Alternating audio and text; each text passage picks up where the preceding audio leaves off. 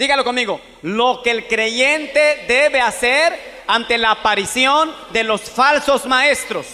El Espíritu Santo, como dije, nos da ocho formas del qué hacer ante los falsos maestros. Hoy es el tema número uno. ¿Cómo dice el tema de hoy?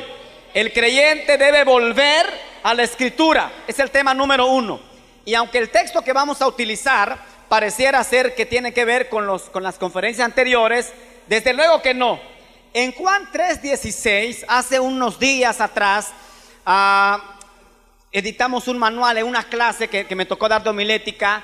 Cuando menos pueden salir 12 temas en Juan 3:16 de acuerdo a la clase. Pero hay quien le ha sacado hasta 50 temas a Juan 3:16. Entonces, sacarle un, tema a, a, Judas, versículo 17, es relativamente poco cuando pensamos que el Espíritu Santo revela a cada predicador de manera diferente la palabra. Entonces, en el mismo versículo 17 que vamos a utilizar hoy, va, sale el primer tema. El creyente debe volver a la escritura. ¿Por qué los falsos maestros toman mucha fuerza? Porque el creyente se apartó de la escritura.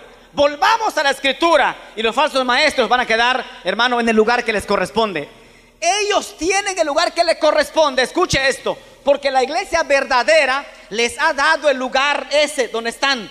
Pero si la iglesia verdadera se pusiera en su lugar con la palabra de Dios y los pusiera en su lugar con la palabra de Dios, los falsos maestros, otra cosa serían, hermano. El problema es que la iglesia es que también tiene culpa. ¿Por qué los falsos maestros se han metido encubiertamente? También tiene culpa la iglesia en cierto sentido. Así que en esta ocasión, amado, lo que vamos a hacer es hacer un análisis de este pasaje y vamos a discutir frase por frase y vamos a leerlo. Todo mundo con su Biblia en mano, vamos a leer este texto en esta ocasión. Vamos a leer este texto en esta ocasión. Todos, aunque aquí está, vamos a leerlo todos. ¿Cómo dice nuestro texto de hoy? Tened memoria de las palabras que antes fueron dichas por los apóstoles de nuestro Señor Jesucristo. Ahora leámoslo todo aquí, hermanos, en este, lo leemos todos aquí. Ahora, ¿cómo dice? Pero vosotros, amados, tened memoria de las palabras que antes fueron dichas por los apóstoles de nuestro Señor Jesucristo. Mire, hermano, nunca desde que soy cristiano ocupo el lugar y predico en este lugar o en el lugar donde Dios me ponga a predicar como la gran cosa. Porque no hablo cualquier cosa, hablo la palabra del Señor. Y categóricamente estoy convencido de que ante, tu, ante su sabiduría yo soy un necio. Ante su poder yo soy débil. Ante su todo yo soy nada. Y ante Él que es eterno, inmutable, infinito, yo soy nadie. Es así que cuando expongo la palabra, no lo hago dependiendo de mí, lo hago esperando que Él venga a honrar su palabra como Él lo hace siempre, usando este pedazo de carne. Así que vamos a orar en esta tarde. Padre, en el nombre de Jesús y mediante tu eterno Espíritu Santo, con todo mi corazón te ruego en esta tarde que tu gracia, Señor, tome control de mi vida Oh Señor de mi mente, de mi ser entero. Espíritu Santo, tú pones el lado divino, yo el lado humano. Tú y yo, como te dije en la mañana, vamos hoy a glorificar a Jesucristo. Esta palabra que voy a hablar sacuda los cimientos de nuestra conciencia. Háblanos Dios, ministranos como sabes hacerlo. Gracias Señor, por siempre y para siempre. Amén Señor. Amén. Pueden sentarse, amados, en esta ocasión. Pueden sentarse. Dios bendiga al hermano Tito Q. Aquí lo veo, él es pastor en Escárcega, creo que viene con su esposa. Son bienvenidos a la casa del Señor.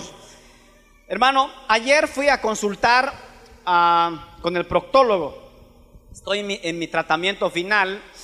Ayer me debieron dar de alta, y lo digo porque empiezo esta serie de predicaciones, y las predicaciones para mí son más desgastantes que las conferencias.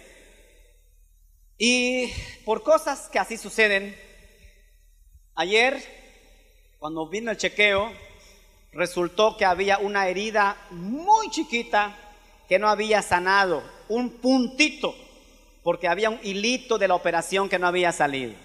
El médico dijo, eso hay que sacarlo porque eso no va a permitir que sanes bien. Metió todo un equipo de cosas allá en la parte dañada y salió sangre otra vez, reverdeció la herida y me dijo, vamos a volver a empezar. Si en un mes no quedas bien, te voy a volver a meter a, a quirófano y vamos a ver qué pasa.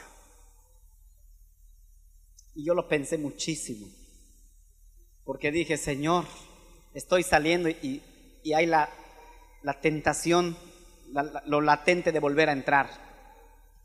¿Predico o no predico? Hablé con el doctor, él es, él es médico tratante, sabe lo que dice. Y me dice, usted predique normal. Lo que le sucedió a usted le pudo haber sucedido en un estornudo, le pudo haber sucedido en un, en un movimiento en falso. De, de 10 a 2 le pasan. Y usted tuvo la suerte de ser uno de esos dos, me dijo. Entonces, voy a predicar esta tarde. Vengo bien preparado, fajadito, pero lo hago confiando en el Señor. No quiero tentar al Señor, pero aquí estamos. Entonces creo que voy a pararle a muchas actividades de fuera y voy a dedicarme a predicar la palabra estos días mientras vemos qué pasa. Amén, amados, ore por mí. Mi esposa estuvo orando por mí, llorando anoche. Bueno, hubo oración toda la noche de anoche. Un buen grupo de hermanos oraron. Ella creo no ha llegado, se quedó descansando un rato más porque ha estado trabajando fuerte en la obra, pero estuvo orando por mí anoche. Ore, ore por mí en ese aspecto. Amén. Olvidémonos de eso ahora. Deme 40 minutos. Acuérdense que ya están los anuncios. Cuando termine la predicación, terminó todo. Entonces, 12, son, es cuarto para la una, tenemos tiempo. 45 minutos. Amén, hermanos. Los de arriba están aquí, dicen amén, alaban al Señor. Mire, supongamos que alguien toca su puerta y cuando entra, deja en la sala de su casa un pedazo raro de mármol, supongamos. Después sale sin hablar, usted llega a la sala y ve ese pedazo de mármol asentado allá en su sala. Y usted se queda pensando.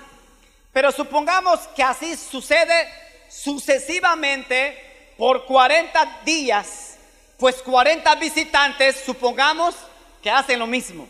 40 pedazos raros de mármol en su sala.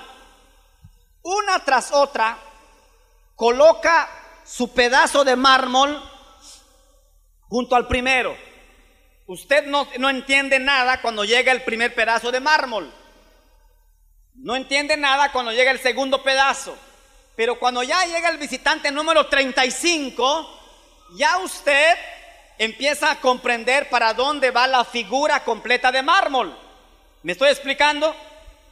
Permítame empezar así.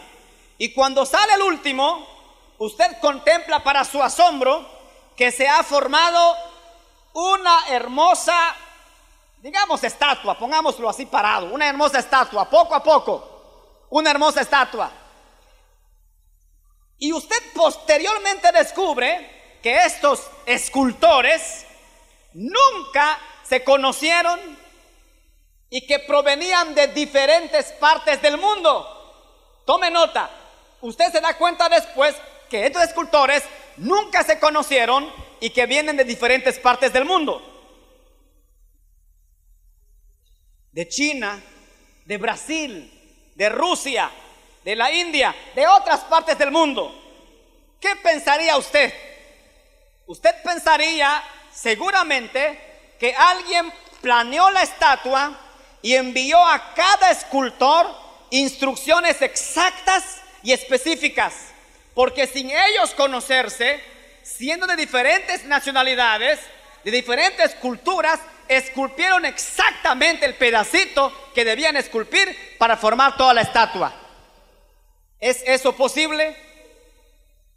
Desde el punto de vista humano, eso es casi imposible. Pero desde el punto de vista divino, amados, eso es posible. Fue exactamente lo que sucedió con la escritura.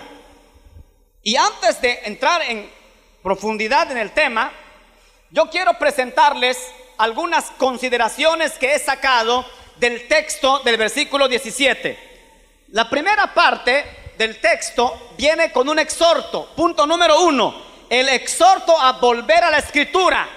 Tened memoria, así dice el versículo, ¿no? Así dice el versículo. Por tanto, amados, tened memoria, así dice el texto. Tened memoria, así aparece en la versión Reina Valera. La Biblia de las Américas dice, acuérdense. La Biblia Dios habla hoy dice, acuérdense. Y la Biblia latinoamericana dice, recuerden. En ambas versiones, en ambas versiones es una exhortación, no es una pregunta, es una exhortación, es un exhorto. Recuérdense, tomen en cuenta, tengan memoria. Y eso implica seis cosas. Implica, oigan la escritura, lean la escritura. ¿Qué más implica? Estudien la escritura, mediten la escritura, memoricen la escritura, apliquen la escritura. Eso es el famoso lema o lema que aquí enseñamos en el discipulado en la clase en la clase 101. Oigan, lean, estudien, mediten, memoricen, apliquen la escritura. Eso es lo que el Espíritu Santo está diciendo ahí. Vuelvan a la escritura, les exhorto a que lo hagan. Es el punto número uno. No abundo mucho ahí, quiero avanzar. El contenido de la escritura es las palabras. Estoy desglosando el texto. El contenido de la escritura es las palabras. Pero nosotros, amados, como dice el texto, tened memoria de las palabras. Entonces, el exhorto, tened memoria. Y luego viene el contenido, las palabras. Aunque lo que dijeron los apóstoles se relaciona con el Nuevo Testamento, en sentido general, todas las palabras del Nuevo Testamento y del Antiguo Testamento se resumen en una palabra, escritura. Así se conoce todo este libro, es la escritura. ¿Están de acuerdo conmigo? En cierto sentido general, lo que el Espíritu Santo está diciendo es, regresen a la escritura. Es por ello que se sabe que la Biblia es un libro único. Dios no puede llevarnos, hermano, para contrarrestar lo demoníaco, la enseñanza de los falsos maestros, no puede Dios llevarnos al libro de Mormón. No puede Dios llevarnos al, libro de Russell. No puede Dios llevarnos al libro de, de Elena Helen White.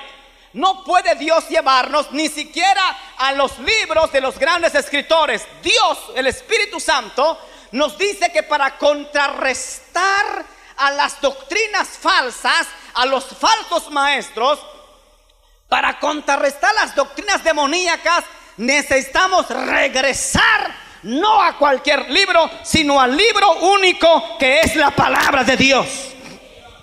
Dije único. Y hay un hombre que, que definió único así. Webster. Webster dijo, único es uno y especial. Único es singular, único es solo. Y otra definición que dio, único es diferente de todos los otros. No tiene igual, no tiene semejante. Eso es único. Y yo esta tarde, con la frente en alto, con el mentón bien puesto, con la cintura bien puesta, con el corazón bien amarrado al Espíritu Santo y con la convicción del Espíritu Santo digo que no hay otro libro como este libro. Es, este libro es único en todo el sentido de la palabra. Es único porque es uno, porque es especial, porque es singular, porque es diferente de todos los otros, porque no tiene igual o semejante. La Biblia es única en su continuidad. La Biblia es única en su circulación. La, única, la Biblia es única en su traducción. La Biblia es única en su supervivencia. La Biblia es única en su influencia. Es único este libro. Y lo voy a resumir de la manera siguiente.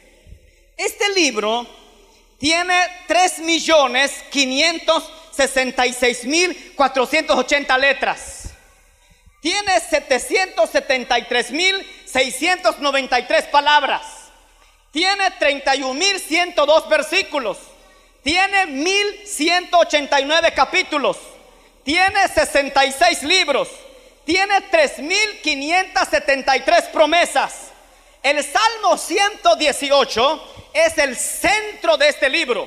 El versículo 8 específicamente, llanamente, dogmáticamente, el versículo 8 es el centro y dice, es mejor confiar en Jehová que confiar en el hombre. Así dice el centro de este libro está antecedido por el capítulo más corto, que es el Salmo 117, y es sucedido por el libro más largo, que es el Salmo 119, con 176 versículos. ¿Alguien alaba a Dios? El nombre más largo que encontramos en este libro es Maer Salal Hasbaz, en Isaías 8.1.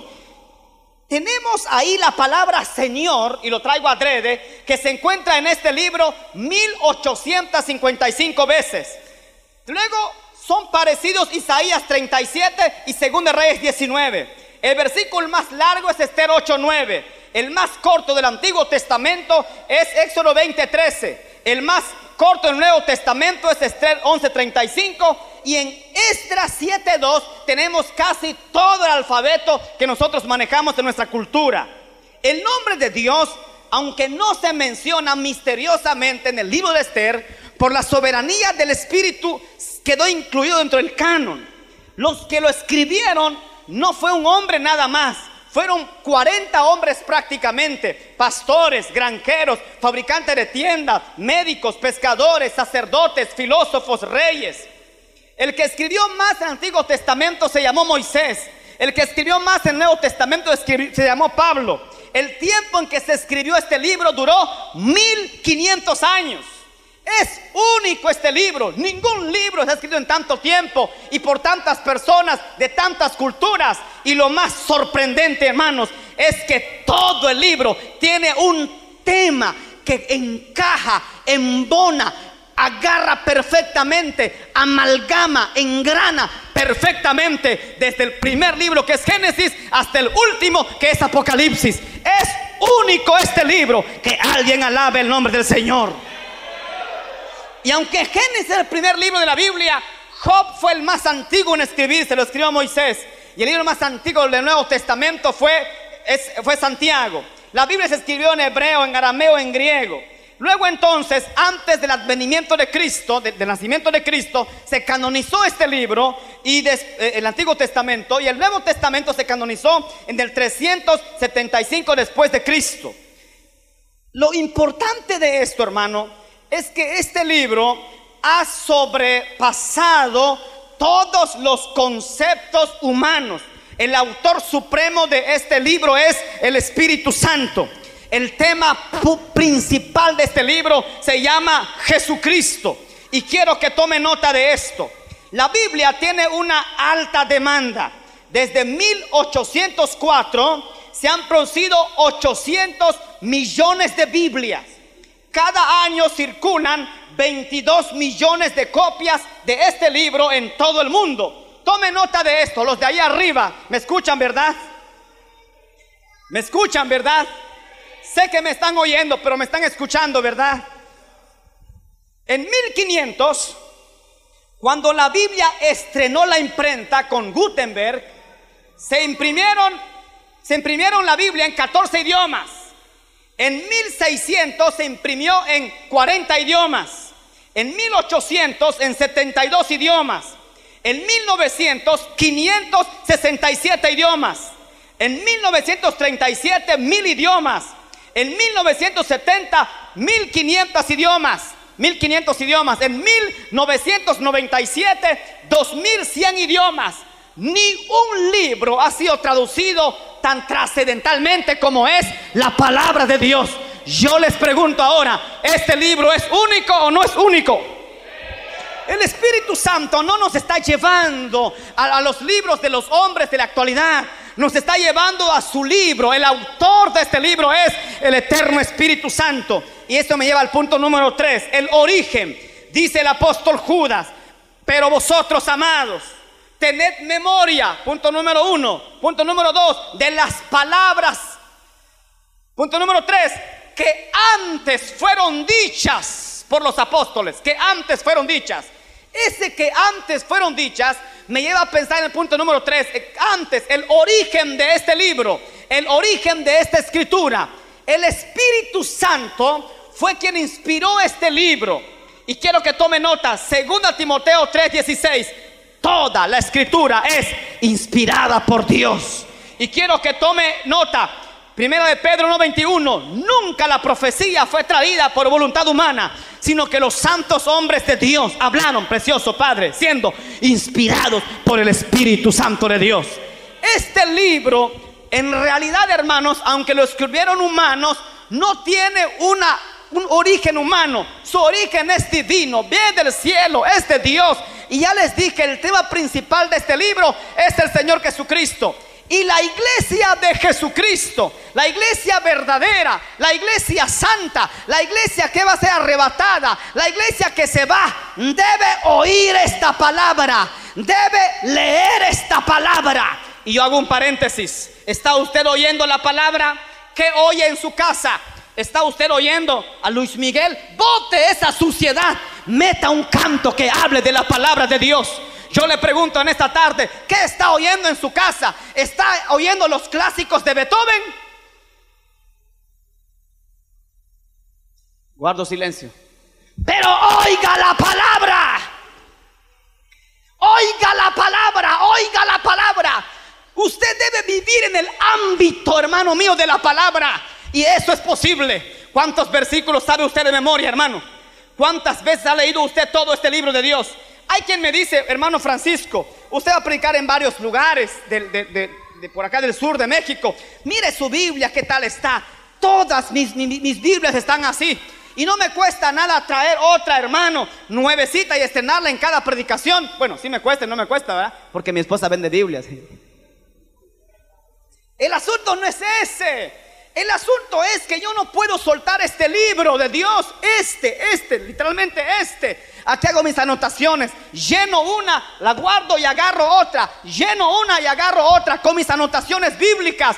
Porque yo como predicador no, no sé porque ya estudié. Sé porque vivo estudiando, vivo conociendo a Dios, vivo leyendo, vivo memorizando la palabra. Hago mis anotaciones. Yo tengo que oír la palabra. Yo tengo que leer la palabra. Yo tengo que meditar la palabra. Yo tengo que memorizar la palabra. Yo tengo, hermano mío, que aplicar la palabra, yo tengo que vivir en la palabra. Oiga iglesia, usted tiene que regresar a la palabra.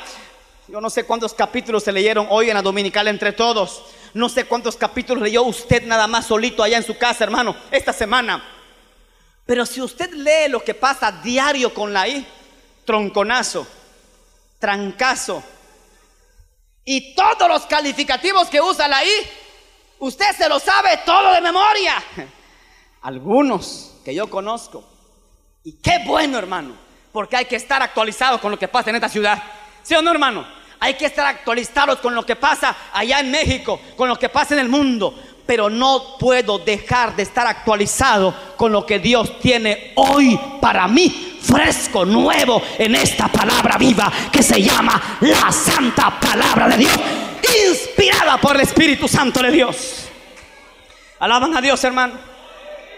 Ahora, dice que este libro fue escrito, como dice, punto número cuatro, los escritores, por quien los apóstoles. Pero vosotros, amados, tened memoria, punto número uno, el exhorto.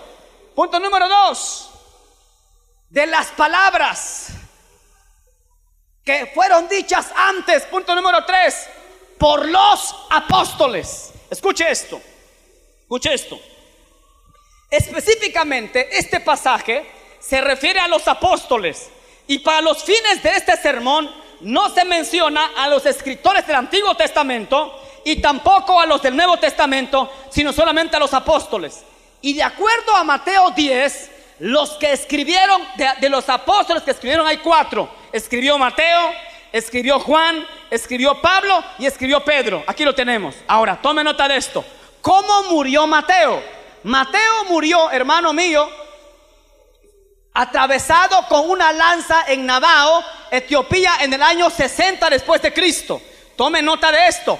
¿Cómo murió Juan? Desterrado en la isla de Patmos en el año 100.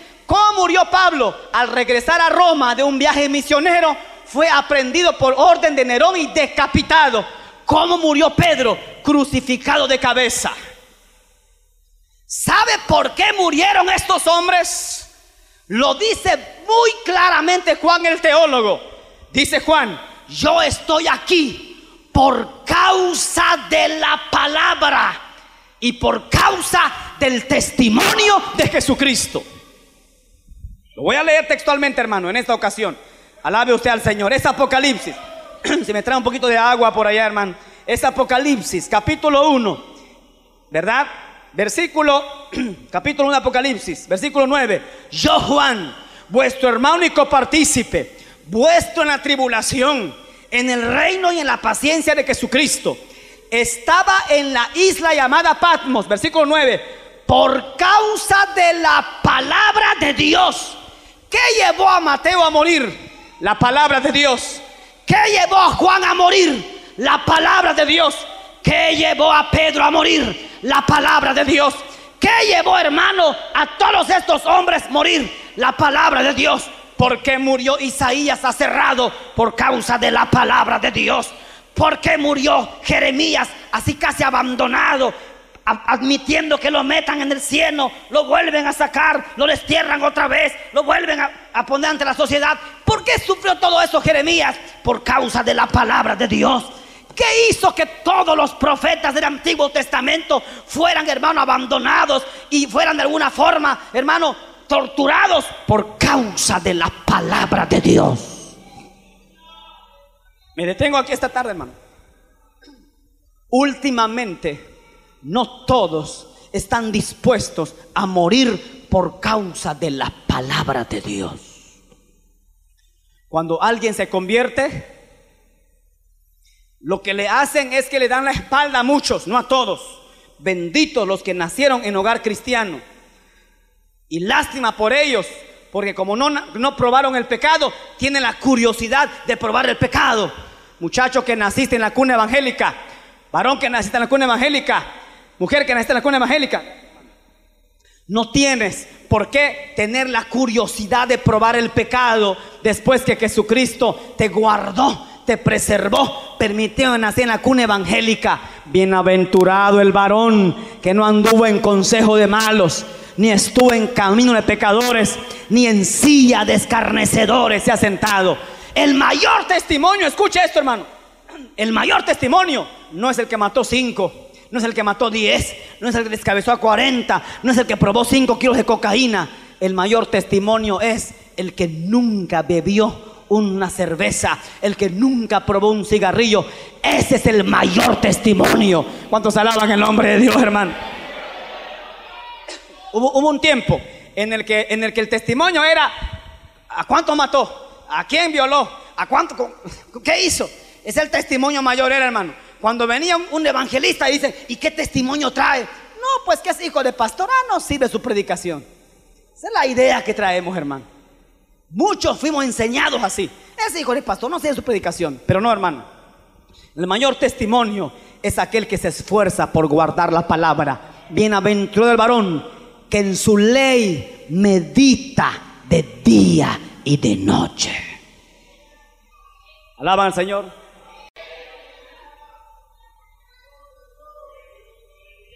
Deme tiempecito, hermano.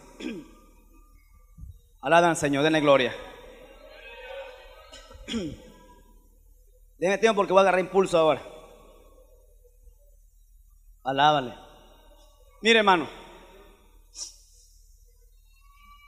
Lo que voy a decir a continuación, espero que le llame su atención, que le haga reflexionar. Nadie moriría por una farsa. O Pedro era un tonto, o Juan era un necio Alaba. O Judas era un miserable ignorante que se atrevieron a sufrir por causa de la palabra.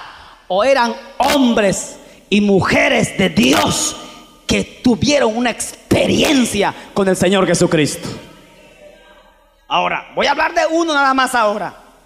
Hechos del Espíritu Santo, capítulo 9. Gloria al Señor. Hechos capítulo 9. Yo no sé qué pasó aquí con mi, con mi...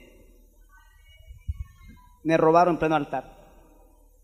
Mire, hermano, escuche esto. Saulo, respirando aún amenazas. ¿Está conmigo? Hechos 9. Respirando aún amenazas y muerte contra los discípulos del Señor, vino al sumo sacerdote y le pidió cartas para la sinagoga de Damasco, a fin de que si hallase algún hombre o mujeres de este camino, los trajese presos a Jerusalén. Versículo, versículo 3. Mas yendo por el camino, ¿está conmigo? Mas yendo por el camino, aconteció que al llegar cerca de Damasco, repentinamente, hermano, súbitamente, radicalmente, le rodeó un resplandor del cielo y cayendo en tierra oyó una voz que le dijo, Saulo, Saulo, ¿por qué me persigues? Él dijo, ¿quién eres, Señor? Y él dijo, yo soy Jesús a quien tú persigues. Dura cosa te es contra el aguijón.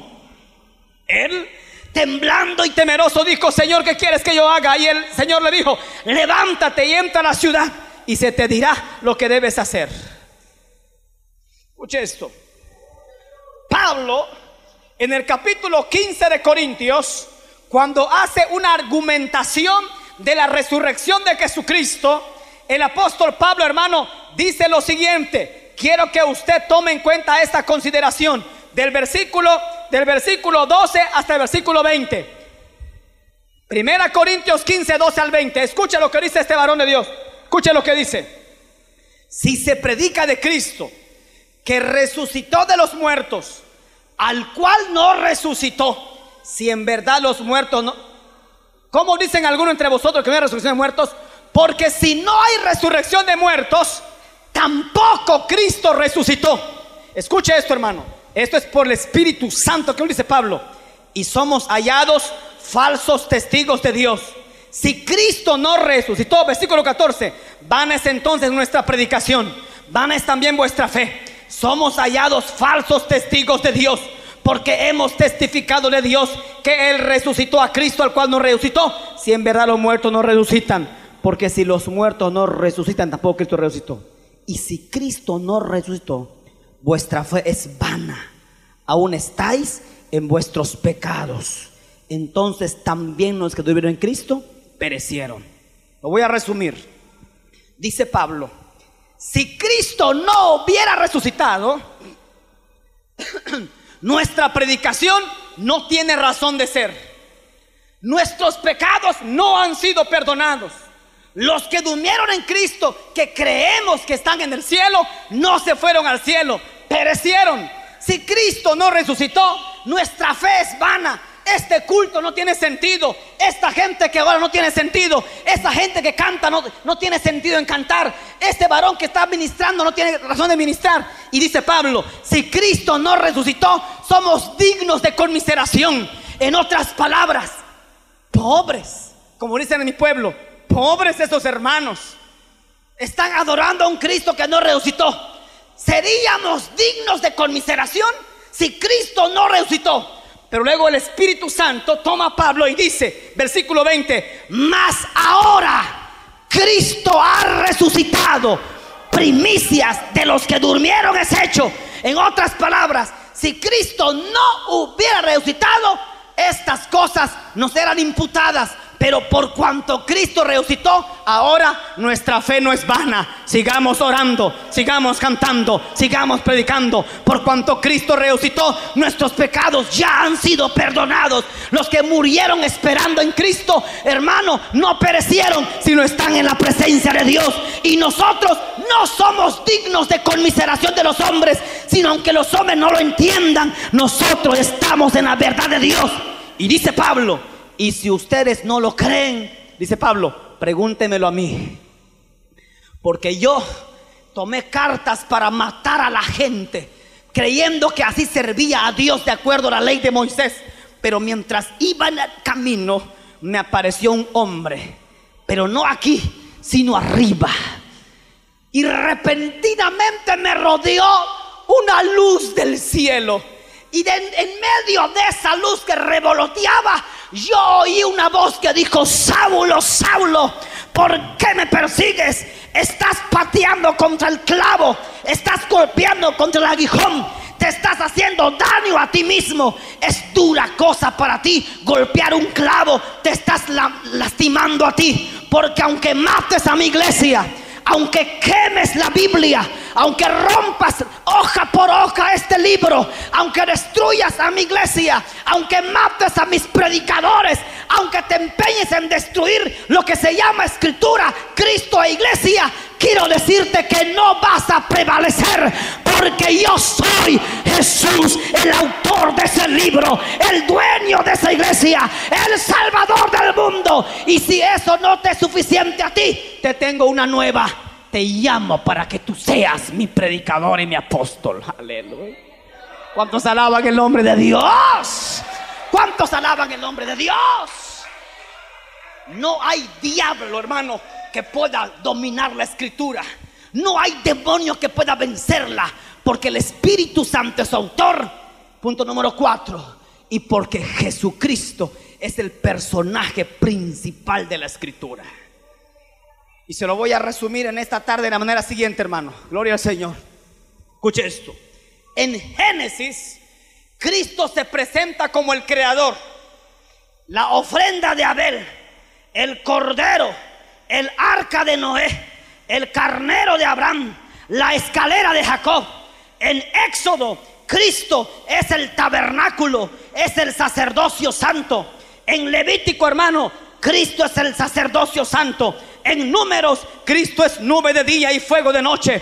En Deuteronomio, Cristo es la niña de sus ojos. En Josué es el cordero de grana. En jueces, hermano, Él es más que esa quijada de buey que usó este hombre. En Ruth, Jesús es la recompensa. En primero y segundo de Samuel, Jesús, hermano, es el dulce cantor de Israel. En primero y segundo de Reyes, Jesús, hermano, es el templo, es el lugar santísimo. En primero y segundo de Crónicas es y Esdras es Jesús la restauración. En Nehemías y Esther Jesús es la fiesta de Purim. En Job Jesús es paciencia. En Salmos Jesús es el gran pastor. En Proverbios es la sabiduría. En Eclesiastés es el gran predicador. En Cantares es la rosa de Sarón. Él es el lirio de los valles. En Isaías es admirable, es Dios fuerte, es consejero, es Padre eterno, es príncipe de paz. En Jeremías es el bálsamo de Galaad. En Lamentaciones es fidelidad y consolación. En Ezequiel es la rueda de la gloria de Dios en medio de la rueda. En Daniel es la piedra cortada sin mano. En Oseas es el que recoge a Israel. En Joel es el espíritu derramado. En Amós es el rey eterno. En Abdías es el día del Señor. En Jonás es el perdón y misericordia. En Miqueas es la gracia redentora. En Naúm, Abacuc y Sofonías, Jesús es el día de Jehová. En Ageo y Zacarías es el Señor que viene. En Malaquías es el sol de justicia. En Mateo Jesús es el rey. En Marcos es el Salvador. En Lucas es el hombre. En Juan es el Dios. En Hechos es el Evangelio extendido. Es el Espíritu derramado. En Romanos es la gracia. En primera Corintios es el Cristo crucificado y resucitado. En segunda Corintios es el reconciliador. En Gálatas, Efesios, Filipenses y Colosenses es el nuevo pacto. En primera y segunda Tesalonicenses Jesús, hermano mío, es es la esperanza. En primera Timoteo es el Dios encarnado. En segunda Timoteo Jesús es el Dios que llama. En Hebreos es sumo sacerdote. En Tito y Filemón es doctrina cristiana. En Santiago Jesús es el sanador. En primera y segunda de Pedro Jesús es sangre preciosa. En primera, segunda y tercera de Juan Jesús es amor. En Judas es la fe original. Y en Apocalipsis es Rey de reyes y Señor de señores. Ese es Jesús en toda la escritura. Que alguien le alabe, que alguien le dé gloria, honra, alabanza, adoración y plenificía. Príncipe de Arrabaca, Marisha, María y Saliaba. Urramamakindi, Risha, María y Siribilia. Y saben que, amados, ese Jesús está aquí en esta tarde, aquí y ahora, aquí y ahora, aquí y ahora a Jesús en esta tarde? Pregúntenselo a Pablo. Y Pablo dice, yo soy testigo de su resurrección. Porque yo fui contemporáneo de él. Yo vi, supe, oí, entendí cuando lo, lo, lo mataron. No creí en su resurrección, pensé que es una farsa. Pero yo le vi resplandeciente. Y dice Pablo, ¿no he de yo morir acaso por causa de este hombre? No es cualquier hombre, no es Mahoma, no es Buda, no es ninguno de los líderes de las organizaciones, no es nadie que se llame como un nombre en la tierra. Su nombre es Emanuel, Dios con nosotros. Y por ese hombre y por el libro de ese hombre vale la pena morir. Alaban a Dios. Por eso creo que deben leer la Biblia, iglesia. De verdad lo digo. Lo digo en serio. Reciba mi condolencia para el que no lee la palabra de Dios. Porque viene una falsa doctrina enseñando que Jesucristo no es Dios y rápidamente se turban en su fe. Porque viene una falsa doctrina enseñando que el infierno no existe y rápido quieren cambiar de, organización. Porque viene una doctrina enseñando que aparte de este evangelio hay otro que se llama de mormón y rápido quieren ir para allá. Estudie la palabra, lea la palabra, oiga la palabra, viva en la palabra, regrese a la palabra y no va a haber un falso maestro que le vaya a confundir, porque el espíritu que está en la palabra le va a guiar a toda verdad hasta que Jesucristo venga por su iglesia. ¿Cuántos alaban el nombre de Dios? Quiero terminar esta tarde, amados míos. Quiero terminar. Quiero terminar haciendo una argumentación en esta tarde. Siento la presencia de Dios aquí en este momento. Siento la gloria de Dios aquí en este momento. Les he hablado del exhorto a volver a la palabra, del origen de la palabra, del autor de la palabra. Y ahora le estoy hablando del personaje principal de la palabra, es Jesucristo. Y con eso quiero terminar. Porque sé que el Espíritu Santo está tocando nuestras vidas hoy. En todo el Nuevo Testamento, los apóstoles apelaron a dos sectores de la vida de Cristo para establecer si Cristo era o no el Mesías. Uno fue la resurrección.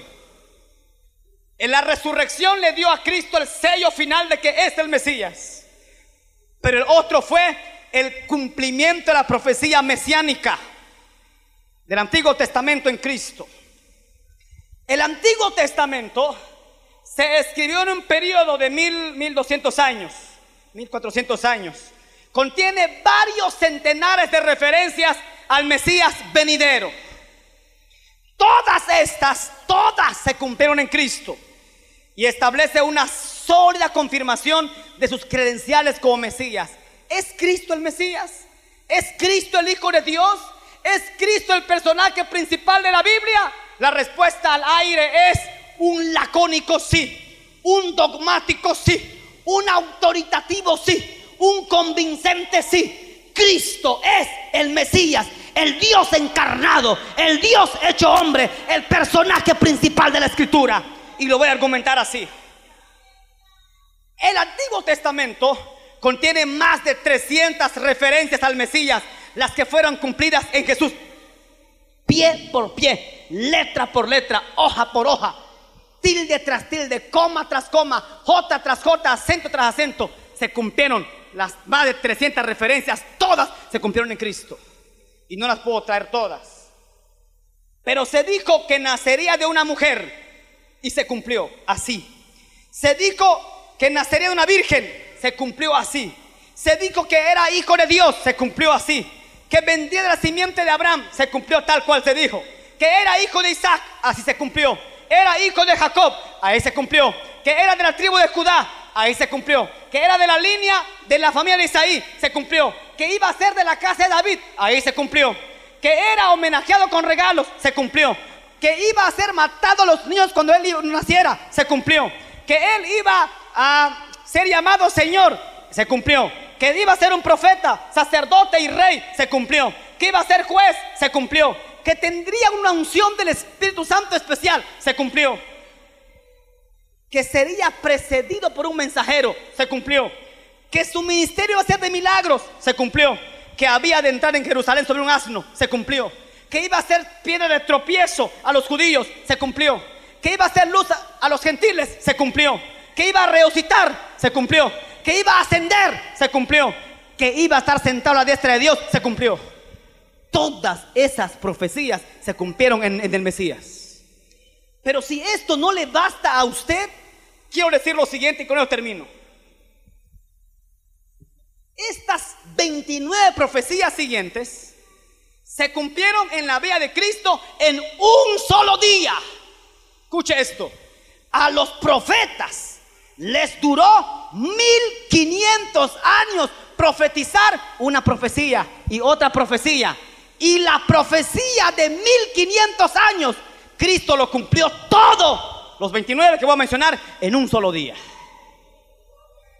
Que alguien alabe el nombre de Cristo Jesús. Que alguien alabe el nombre de Cristo Jesús. Los escépticos dicen, si estos textos se lo aplicamos a un presidente de Estados Unidos, también le encaja. Sí es cierto, le encajarán dos o tres, pero no más de 300 y no 29 en un solo día. Escuchen lo que voy a decir ahora. Por eso yo predico como predico. Por eso hablo como hablo. Por eso tengo que estar en mi cuarto clamándole a Dios desde, susurros hasta gritos para rogarle que esta predicación sacuda su conciencia. Porque no hablo de Mr. Francisco Cobó, no hablo de Mr. Fulano de tal, líder o profeta de la iglesia. Hablo del Rey de Reyes, del autor de este libro, de su espíritu, de Jesucristo el Señor. Yo le hablo palabra y le hablo vida eterna. No es psiquiatría, no es psicología, es palabra inspirada por el Espíritu Santo de Dios. Tiene poder para sanar, tiene poder para salvar, tiene poder para perdonar, tiene poder para cambiar tu vida. Escúchenlo. 29 profecías. Salmo, y todas se cumplió en 24 horas. Salmo 41.9. Sería traicionado por un amigo. Se cumplió en Mateo 10.14. Voy a ver la hora. Tengo, tengo 5 minutos. Sería vendido por 30 piezas de plata. Zacarías 11.12. Se cumplió en Mateo 26.15. Dinero arrojado en la casa de Dios. Zacarías 11.13. Se cumplió en Mateo 27.5 el precio dado para el campo del alfarero. Zacarías 11:13 se cumplió en Mateo 27:7. Olvidado por sus discípulos. Zacarías 13:7. Cumplimiento en Marcos 14:50. Acusado por falsos testigos. Salmo 35:11. Cumplimiento en Mateo 26:59 al 61.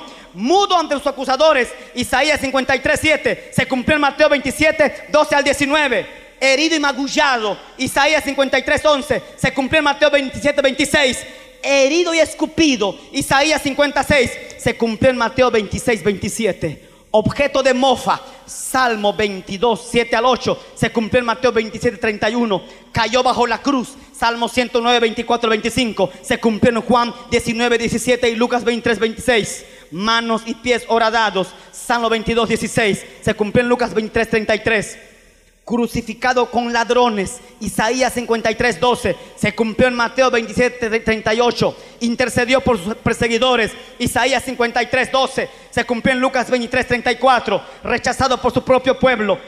Isaías 53, 3. Se cumplió en Juan 7, 5 y 48. Aborrecido sin causa. Salmo 69, 4. Se cumplió en Juan 15, 25. Los amigos permanecieron alejados. Salmo 38, 11. Se cumplió en Lucas 3, 23, 49. La gente meneó la cabeza. Salmo 109, 25. Se cumplió en Mateo 27, 39. Objeto de la curiosidad pública. Salmo 27, 12, 17. Cumplió en Lucas 23, 35. Vestiduras repartidas y rifadas. Salmo 22, 18. Se cumplió en Juan 19, 23 al 24. Sufrió sed. Salmo 62, 21. Se cumplió en Juan 19, 28. Le ofrecieron hiel y vinagre. Salmo 62, 21. Se cumplió en Mateo 27, 34. Su clamor fue, en su clamor fue abandonado. Salmo 22, 1. Se cumplió en Mateo 27, 46. Se encomendó a Dios. Salmo 31, 5. Se cumplió en Lucas 23, 46. Huesos no quebrados. Salmo 34, 20. Se cumplió en Juan 19, 33. Corazón roto. Salmo 24, 22. Se cumplió en Juan 19, 34. Su costado abierto. Zacarías 12, 14. Se cumplió en Juan 19, 34. Tinieblas sobre la tierra. Amos 8, 9. Se cumplió en Mateo 27, 45 sepultado en la tumba de un rico. Isaías 53, 9. Y se cumplió en Mateo 27, 57 al 60. En un día, todo. Ya ven por qué predico como predico. Ya ven por qué hablo como hablo. Ya ven por qué les digo que vale la pena sufrir por Jesucristo, hermanos. Peleen con su fe hasta la muerte. No le den la espalda al Señor. Yo siento dolor cuando algunos después de haber sido bautizados regresan al camino, regresan a coquetear con el mundo y se vuelven a casar con el pecado. Siento lástima por ellos. Porque como Judas están traicionando al Señor y le están dando la espalda al Maestro. No servimos a cualquier hombre iglesia. Servimos a Jesucristo el Señor. Y concluyo ahora sí. En Juan 5:39, Jesús enseñó lo que Judas está enseñando que nosotros enseñemos. En Juan capítulo 5, versículo 39, hermanos míos, nuestro Señor Jesucristo dijo de la manera siguiente, escudriñad las escrituras, vuelvan a la palabra, que no les cuenten los falsos maestros, como decimos vulgarmente, que no les lleven al baile, como decimos en otro lenguaje hermano, que no le pasen una curva, que no le metan un gol, que no le agarren desprevenido. Escudriñen la escritura. Lázaro escudriña la escritura. Pedro escudriña la escritura. Shamir escudriña la escritura. Rod escudriña la escritura. Iglesia escudriña la escritura. Lo digo de verdad. Escudriña la escritura. Porque a vosotros os parece que en ellas tenéis la vida eterna. Y ellas son las que dan testimonio de mí.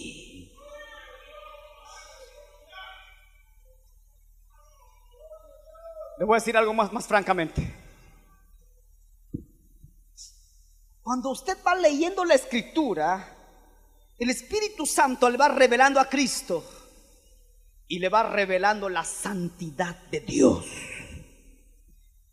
Y ya no va usted a hacer preguntas triviales. ¿Es malo una copita, pastor?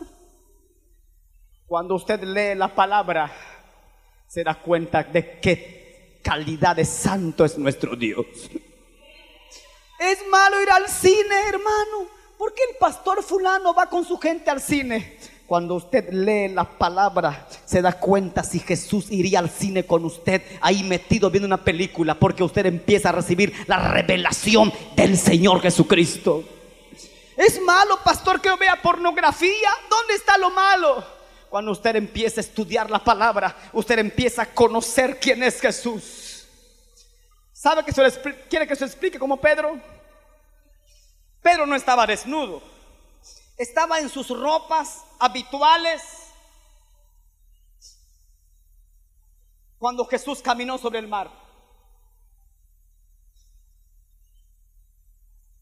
Y cuando le dijeron, es el maestro, se tiró porque estaba en ropas de trabajo del mar. No quería que el maestro, no, no, quería ser reverente ante la presencia del Señor. Es una explicación entre muchas excesis que hay. ¿Quiere que se lo diga? Y después que Jesús hubo hecho los milagros, Pedro se botó al suelo, se tiró, se postró en tierra. Yo no lo puedo hacer mucho ahora. Y dijo, apártate de mí, porque yo soy hombre pecador. Cuando nos metemos a la palabra, empezamos a conocer quién es Dios, cómo es Dios, cómo trabaja Dios. Y cuando un hijo del diablo o el diablo me venga a decir que mi Cristo es un cristucho, yo no me intimido porque sé que mi Cristo no es un cristucho, no es un Cristo negro, no es un Cristo ampollado, no es un Cristo roto de la cabecera. Yo sé que mi Cristo es grande, es poderoso, es eterno, es real, es santo, es sabio, es maravilloso y está aquí en esta tarde.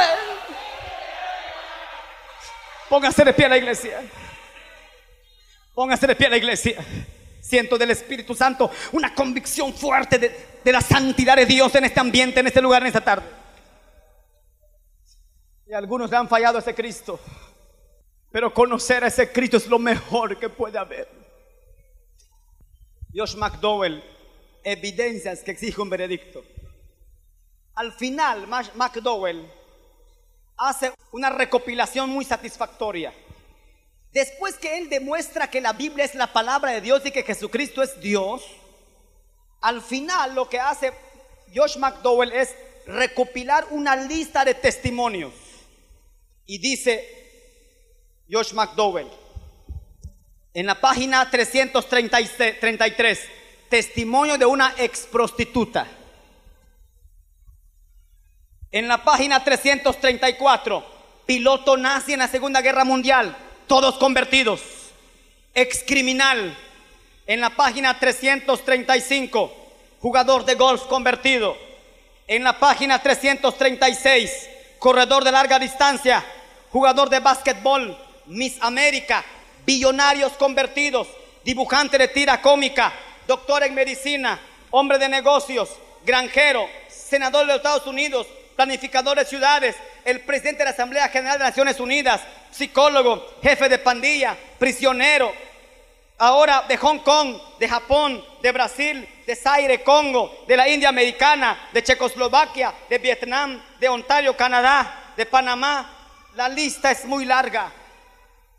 Termina Josh McDowell diciendo, estoy satisfecho en mi mente y en mi corazón, dice Josh McDowell, porque tengo más de mil evidencias en mis manos que Jesucristo es el Señor y que ese libro es la palabra original autografiada por su Espíritu Santo.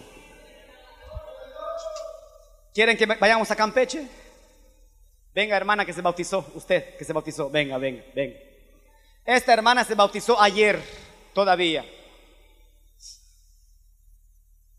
Y en el testimonio que ella compartió en el, aula de clases del curso prebautismal, ella nos dio un testimonio de quién era, cómo era y cómo Dios la ha cambiado ahora para la gloria de su nombre.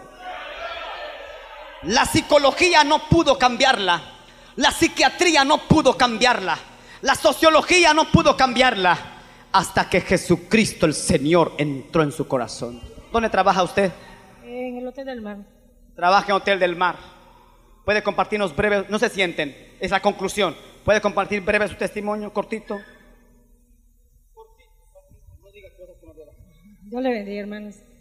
Bueno, sí, este, pues, sí, yo le decía al, aquí al pastor que, pues mi vida sí fue un poco complicada, un poco desorientada. Pero por, fortuna conocí a Dios y aquí estoy. Aquí estoy voy a estar siempre con Dios, porque sé que Dios está conmigo. Gracias. Y como este testimonio, puedo traer aquí 100, puedo tener aquí 200 y puedo recuperar en el mundo entero el poder que tiene esta palabra para cambiar vida. no se vaya. Si alguien está pensando cambiar a Cristo, póngale música, algún músico. Si alguien está pensando cambiar a Cristo, es, voy a usar esta palabra, es la decisión más tonta, más necia, más burda, más horrible que puede hacer. Y se va a lamentar por toda la eternidad de la eternidad el no haber escuchado a este chaparrito predicador se arrepentirá por todos los siglos. De aquí a un millón de años se seguirá arrepintiendo. De aquí a dos millones de años se seguirá arrepintiendo. ¿Por qué no entregué mi vida a Jesucristo? Pero si usted es de los que dicen, yo he sido cobarde y hoy quiere rendirse al Señor, venga. Sea porque quiera reconciliarse con Dios, venga o sea porque quiera tirar la toalla, los guantes, los tenis. Tira la toalla. Una persona que no quiere servir, una persona que no quiere estar a la disposición del público. Tira los guantes, alguien que ya no quiere pelear en el ring. Tira los tenis, alguien que ya no puede, no quiere correr en, en la carrera. Es posible. Pero sabe, este día su espíritu, el autor de este libro, está aquí y quiere darte fuerzas y te dice, no temas, yo estoy contigo. No desmayes, yo soy tu Dios que te esfuerzo. Siempre te ayudaré, siempre te sustentaré con la diestra de mi justicia. Venga, hago un llamado a algunos dos, tres que quieren tirar los guantes, que quieren dejar de pelear, que no tienen fuerzas, que sienten que la fuerza les acabó. Vengan para acá hoy, porque aquí el Señor que quiere cargar nuestra batería espiritual, quiere con su Espíritu Santo llenarnos, que salgamos revestidos de su presencia otra vez. Cante, hermano Moy. Cante la unción de Dios, hermano Moy. Hay uno.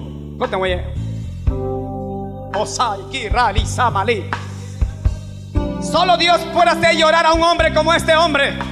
Solo Dios me puede hacer llorar a mí. Solo Dios puede hacer llorar a una mujer como esa. Y solo Dios puede hacer llorar a varios que están llorando aquí.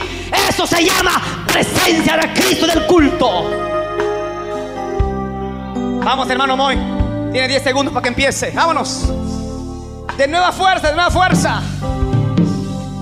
Cuento dos y hago el llamamiento ahora. Alguien más hoy quiere venir a renovar su fuerza. Como el águila. Venga para que usted golpee su pico aquí en la roca que es Cristo. Sangre y tenga otra vez un pico nuevo para la gloria de Dios. Alguien más. Venga, venga aquí esta tarde. Cuento tres ahora y cierro el llamamiento.